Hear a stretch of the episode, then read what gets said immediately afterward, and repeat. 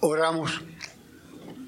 Háblanos, Padre, en lo más íntimo de nuestro corazón y concédenos oír tu voz y responder a tu llamado eterno. En Jesucristo nuestro Señor. Amén.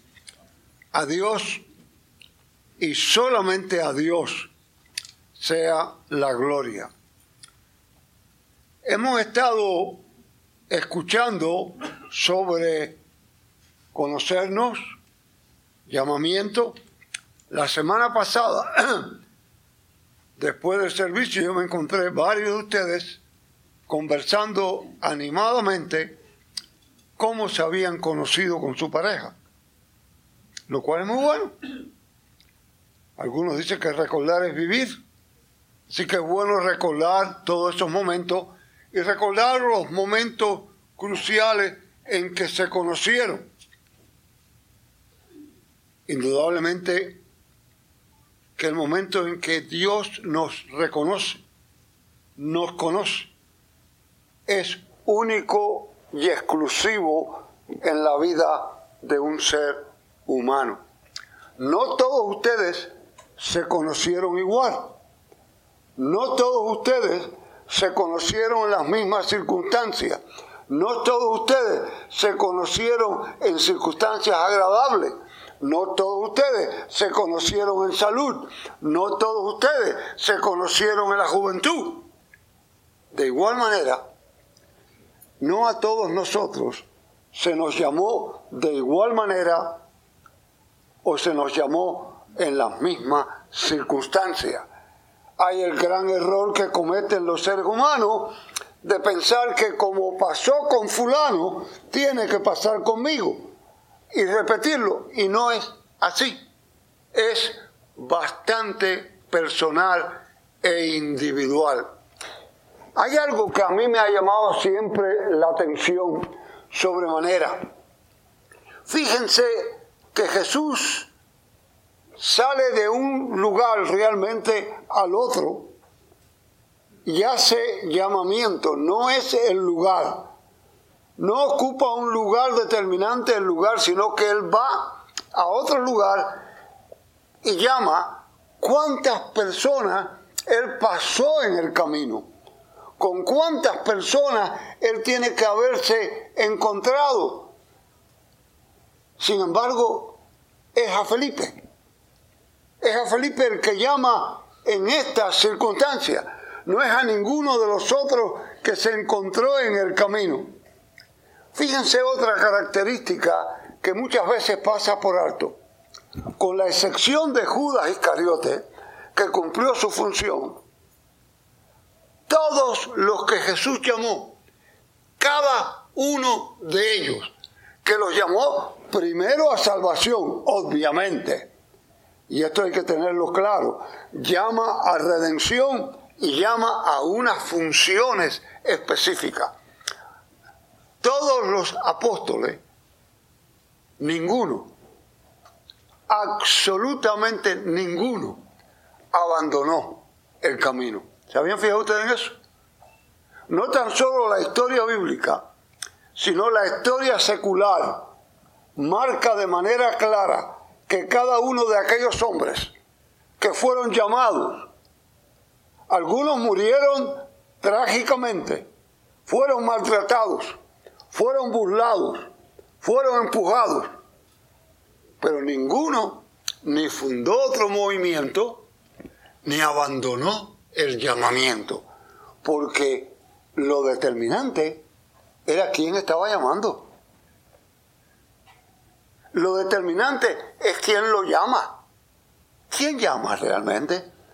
Si a usted le llaman para venir porque somos amiguitos y ven y comparte con nosotros, puede durar un rato. Si el llamamiento es por conveniencia, va a durar un rato. Si el llamamiento es por pasar rato, va a durar un tiempo. Pero si el llamamiento es del Señor, permanece. Y permanece para siempre. Por tanto, analicemos lo que hay frente a nosotros aquí. Felipe, todo parece indicar que era un estudioso de las escrituras. Todo parece indicar que como buen judío, como buen hebreo, conocía la ley, conocía las enseñanzas de Moisés.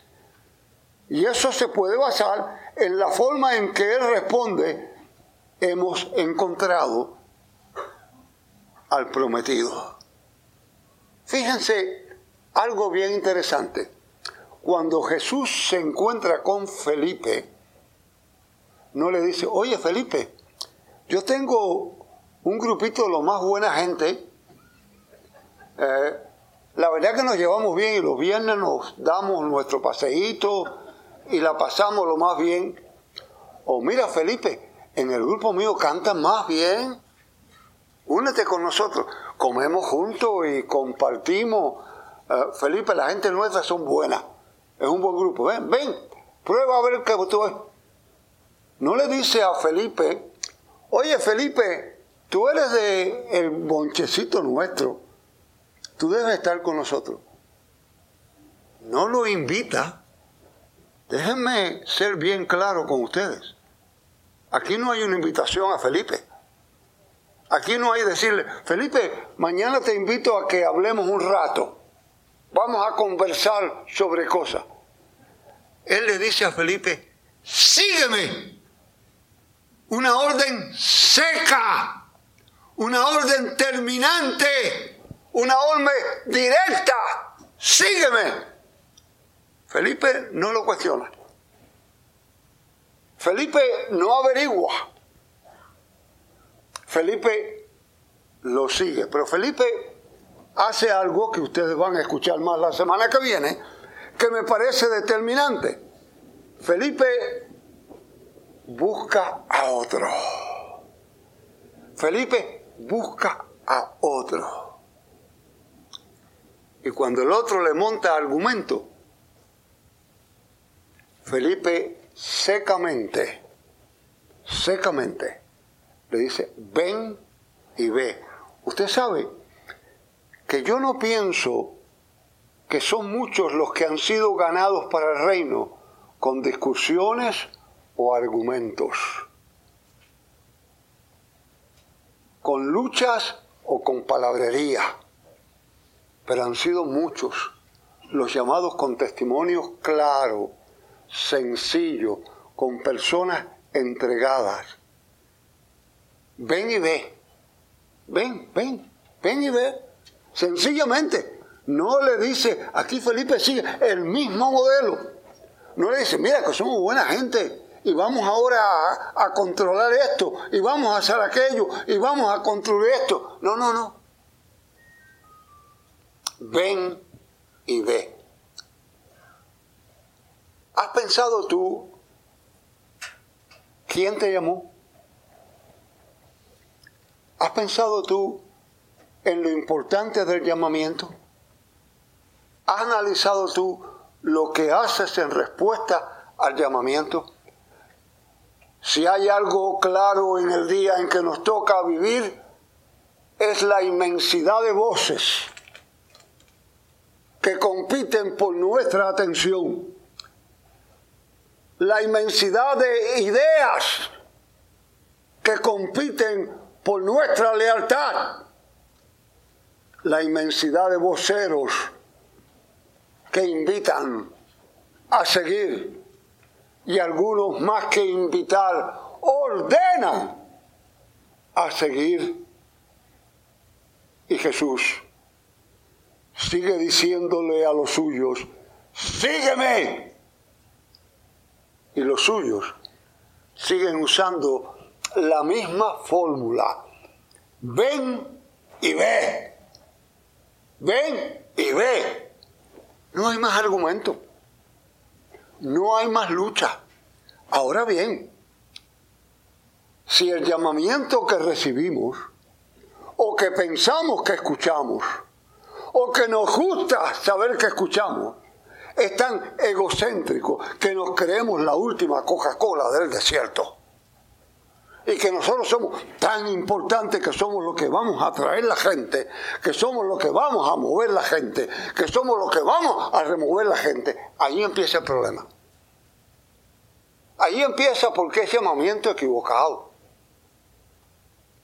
Es voz equivocada. Porque en vez de seguirlo y decir ven y ve, lo hacemos distintamente. O porque queremos esperar un llamamiento espectacular. A veces el llamamiento puede ser un ven, a veces puede ser una sonrisa, a veces puede ser un himno, a veces puede ser un sermón, a veces puede ser una enfermedad, a veces puede ser un momento feliz, pero es un cambio. Es un cambio. Felipe lo oyó, lo oyó clarito, sígueme. E inmediatamente buscó a otro. Y el otro no respondió tan fácil. Pero la respuesta de Felipe es la fórmula que yo creo que es perfecta. Ven y ve. Cuidado con los falsos llamamientos. Cuidado con los llamamientos centralizados en la personalidad. Cuidado con los llamamientos agradables al medio ambiente, políticamente correctos, para que todo el mundo esté contento. A mí me hace reír ahora, pasado muchos años, en mi primer pastorado, yo tenía mis propias costumbres, pueblo pequeño, yo salía de mañana al correo, daba la vuelta, me tomaba un café en un lugar y volvía a la oficina y lo hacía por varias razones. Yo quería contactar la comunidad hispana que estaba llegando al pueblo y la única manera era a pie moverme y andar por todos los lugares de manera de hacer los contactos. Así que lo hacía constantemente. Cada mañana la secretaria sabía lo que iba a hacer. Iba al correo, daba la vuelta y dos bloques más allá de la iglesia nuestra, había una casa que siempre me llamó la atención. Una casa hermosa, que algún día yo pensé que iba a obtenerla y nunca la obtuve, pero una casa hermosa, antigua, con unos portales lindísimos. Y yo vengo pasando por la esquina. Y era la época, estamos hablando de los 60, ¿eh? Hablando de la época en que no había timbres ni cosas por el estilo. Lo que había eran unas campanitas con un cordón y uno alaba el cordón y sonaba, llamaba a la puerta. Y en aquella casa hermosa, frente a la casa, había un muchachito que yo puedo cerrar los ojos y verlo bien, rubito de lo más, dando brincos para coger el cordón y tocar la campana. Y yo pensé, como buen pastor, mi labor es ayudarlo al llamamiento, ¿eh? Él está llamando. Así que yo debo. y yo me acerqué, alé la campana y soné con fuerza. Tan pronto aquella campana sonó, aquel niño salió como un bólido, corriendo. Y me dejó frente a la puerta. Cuando abre la puerta, la señora me dice, ah, usted es el simpático que pasa todos los días y toca la puerta. Usted es el que, ¿qué usted quiere? Por mucho que yo traté de explicarle a la señora, Pasé rato, claro, me dio la oportunidad después de poder entrar a la casa, pero ella sabía que era un llamamiento falso. Era un llamamiento erróneo. No era yo. ¿Qué pasa con tu llamamiento? ¿A qué te ha llamado Dios en la vida? ¿A qué te está llamando? Te llamó a la vida eterna, pero ¿a qué más te ha llamado Dios? ¿A qué te ha llamado Dios a confrontarte diariamente. ¿A qué te llama Dios en la vida diaria? ¿Estás tú escuchando o estás tú ayudando a que alguien haga el llamamiento? ¿O tienes claro el, sígueme, ven y ve? El famoso gnóstico Goodrich que gozaba con humillar a los creyentes, pasó un fin de semana con un grupo de creyentes. Y el domingo esto, la inmensa mayoría se preparó para ir a la iglesia. Él obviamente no tenía la más mínima intención de hacerlo. Y se acercó al más sencillo, al más humilde que estaba allí. Le dijo, déjeme hacer un pacto con usted. ¿Sería usted capaz de, en lugar de irse a la iglesia hoy, quedarse aquí conmigo y explicarme lo que es Cristo para usted? El hombre sencillamente le dijo, no, usted es mucho más listo que yo. Usted tiene mucho más preparación académica que yo. Y usted va a desbaratar todos mis argumentos. Goodrich le dijo, mira, yo te prometo, yo no voy a discutir contigo. Yo solamente, únicamente, quiero escuchar que tú me digas qué es Cristo para ti. ¿Qué significa? ¿Por qué tú lo sigues? El Señor aceptó, se quedó y humilde y sencillamente le contó lo que era su fe en Jesucristo. Al Cristo que seguía. ¿Por qué lo seguía? Si usted busca los anales de la historia y de la buena filosofía, encuentra que pocos días después, Goodrich, con lágrimas en sus ojos, declara, no tengo argumentos, tengo que reconocer que seguirlo es encontrar la verdadera vida. ¿A quién tú sigues? ¿A quién tú sigues? ¿Sigues tu juventud? ¿Sigues tu cuenta bancaria? ¿Sigues tu familia? ¿Sigues tu grupo? ¿Sigues tu partido político? ¿Sigues tu equipo de béisbol? ¿Quién tú sigues? Cuando alguien quiere saber por qué tú sigues, puedes tranquilamente decirle, ven y ve. Felipe nos da la lección perfecta. ¿Quién llama? ¿Quién llama? ¿Quién te llamó? ¿A quién le respondiste? La vida se convierte en un manojo difícil, lleno de dificultades. Mi buen pastor de juventud, quien hizo más por mí de lo que yo pudiera hacer en mi pastorado, en formarme, tenía varios dichos que eran maravillosos. Y siempre le gustaba al grupo de jóvenes decirle cosas directas. Y él tenía uno que a mí se me impregnó y me ha ayudado en toda mi vida. Era la época en que las mujeres bordaban todo el tiempo, algunas todavía lo siguen haciendo, y él le gustaba decir que la vida era como un bordado, y Dios usaba ese plan uno se quedaba. El plan de Dios es un bello bordado.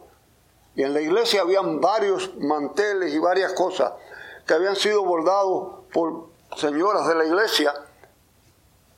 Y todo el mundo lo admiraba. Y él decía, ¿ustedes ven el bordado? ¿Ven qué hermoso es? Sí. Ahora, ustedes ven por detrás está lleno de nudos, lleno de cosas distintas, algunos hasta manchitas de sangre del trabajo, pero el cuadro final cuando termina es perfecto. El llamamiento de Dios es tan perfecto que puede haber dificultades en el camino, puede haber dolores, puede haber ingratitudes de otros, pero el cuadro es perfecto porque el llamamiento del que llama es para vida eterna y para obra completa.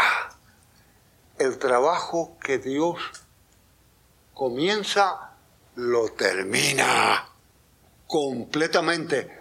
Cuando Él llama, no te deja despasado, no te deja regado, te sostiene, te mantiene. Y el que ha sido llamado, lo siente profundamente. La labor que se realiza no es por obligación, mucho menos por un salario, mucho menos por el que dirán. La labor que se hace cuando es llamada a una función es con gozo y con alegría, porque es respuesta al que llamó. Es con alegría plena de cumplir el llamamiento, ya sea si te llamó a la vida de matrimonio, te llamó a la vida de músico, a la vida de coro, a la vida de púlpito, a la vida de ujier, a la vida de médico, a la vida de abogado, a la vida de psicólogo, a la vida de cualquier labor en el nombre de Él. No la haces como una carga. Yo decía en mi tiempo activo, yo soy un hombre feliz porque hago lo que me gusta hacer. Mi trabajo es hacer lo que me gusta hacer en el pastorado. ¿Has descubierto tú que lo que tú haces lo haces con alegría porque Él te llamó a testificar de Él y no tengas errores?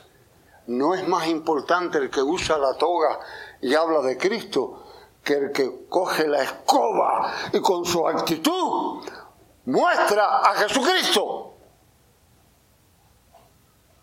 O el que en la olla prepara para el hambriento en el nombre de Jesús, o el médico que con compasión atiende al paciente, o el negociante que con sabiduría comparte sus responsabilidades con otro y sus bienes también.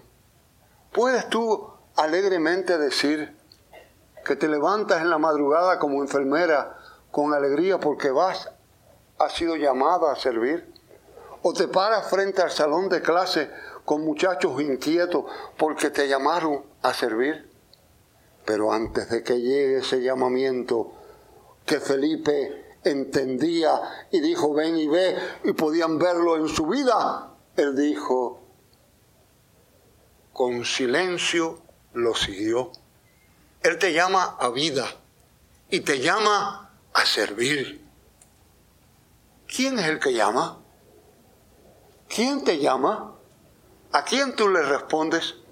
Hace unos pocos años, en el aeropuerto de San José de Costa Rica, contaban un episodio que me parece interesante en la búsqueda. Estaba en el salón de espera todo un grupo grande de personas y en un momento dado, todo parece indicar que un muchachito de 7, 8 años se quedó dormido mientras esperaban y el papá se movió a algún lugar, mientras la gente esperaba para abordar el vuelo, estaban todos allí sentados tranquilos. De buenas a primera, aquel muchachito salió gritando, papá, papá, ¿dónde estás, papá, papá? Llorando, corriendo de un lugar para el otro del salón, gritando desesperada aquella criatura. Hombres y mujeres se levantaron inmediatamente comenzaron a consolarlo. Está bien, mijito. No, ¿dónde está mi papá? ¿Dónde está mi papá? Quiero a mi papá. Y pasó todo aquel tiempo y aquel niño casi desfallecido. Cuando apareció por uno de los pasillos el padre, el niño sacó nueva fuerza, fuerza, corrió, se le tiró en los hombros y lo abrazó. Y le dijo, papá, ¿por qué no estabas conmigo? ¿Dónde tú estabas?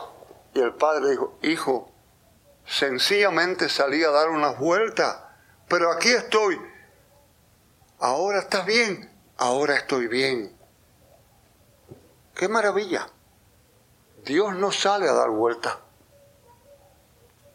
Dios no está fuera. No importa cuál sea la situación que tú tengas. No importa cuál sea la circunstancia en que tú vives. Quizás Tal vez sientes desesperación. Los amigos que te llamaban ya no te llaman. Los compañeros de trabajo que jangueaban contigo han desaparecido. Las amistades se han ido partiendo y te vas quedando solo. El que te llama es el Padre Eterno. Te recibe y puedes recibir paz, tranquilidad, confianza. Porque no importa las circunstancias, no importa el lugar, no importa lo que pase. No, Él no te está invitando. No, no, no, no. Él no te está extendiendo una invitación de cortesía. Él te está diciendo, sígueme, sígueme. Y te corresponde a ti. Y me corresponde a mí encontrar otros y no argumentar con ellos. Dejarlos que argumenten, pero con la vida entregada a Él, sencillamente decirle, ven y ve, ven y ve. ¿Puede tu hogar pasar esa prueba? ¿Puede tu iglesia pasar esa prueba? ¿Puede tu grupo pasar esa prueba? ¿Quién te llamó? ¿La tradición? ¿La cultura? ¿Lo económico? Fracasará. Si escuchas la voz del que no tiene problema ni con las circunstancias, ni con los lugares, ni con los idiomas. Escucha claramente. Sígueme. Ven y ve. Y Él te dará la confianza que necesitas. Amén. Gracias, Padre, por tu palabra, por tu presencia, por tu amor por tu llamamiento a vida eterna y llamamiento a servicio. Ayúdanos a discernirlo, a guardarlo, a guiarlo. En Cristo Jesús. Amén.